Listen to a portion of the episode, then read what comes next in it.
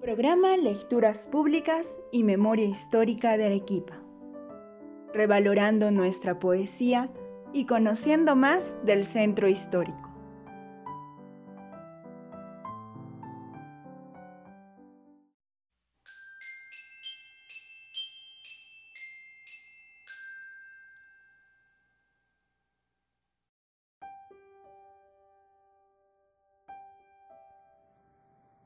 Nuestro poeta de la semana, Ignacio Novoa, Arequipa 1811, Valparaíso, Chile 1875. Estudió economía política en el Colegio de Francia. De regreso a su ciudad natal, colabora como redactor en el periódico bisemanal El Porvenir, que apoyó la candidatura presidencial del general Manuel Ignacio de Vivanco en el proceso electoral de 1850-1851 en tales circunstancias fue elegido diputado por Arequipa para el periodo 1851-1852. Participó en la comisión encargada de elaborar un proyecto de código penal y también un código de enjuiciamientos en materia criminal. Fue igualmente nombrado ministro de Hacienda y Comercio en el periodo constitucional que presidió interinamente el general Pedro Díez Canseco y continuó en el cargo cuando asumió la presidencia el general Juan Antonio Peset.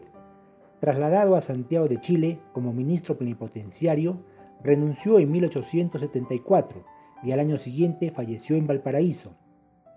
Su poesía y traducción de autores franceses se publicaron en la Lira Arequipeña, editada en 1889 por los abogados Manuel Rafael Valdivia y Manuel Pío Chávez. A continuación, voy a leer para ustedes el poema Galileo de Ignacio Novoa. De Copérnico alcanza el alto anhelo, Galileo, que igual grandeza encierra y que rasgando del error el velo, prueba que en torno al sol gira la tierra.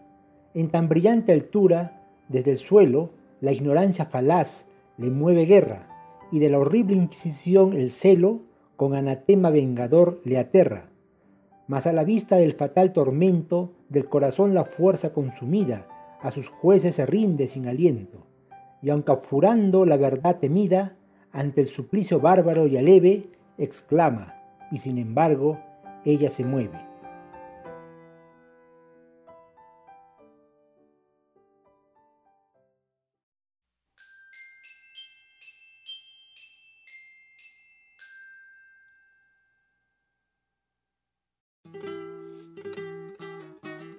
¿Sabías que el retrato del ascendista y jurista arequipeño Ignacio Novoa figura en la galería de jurisconsultos ilustres y magistrados notables del Colegio de Abogados de Arequipa?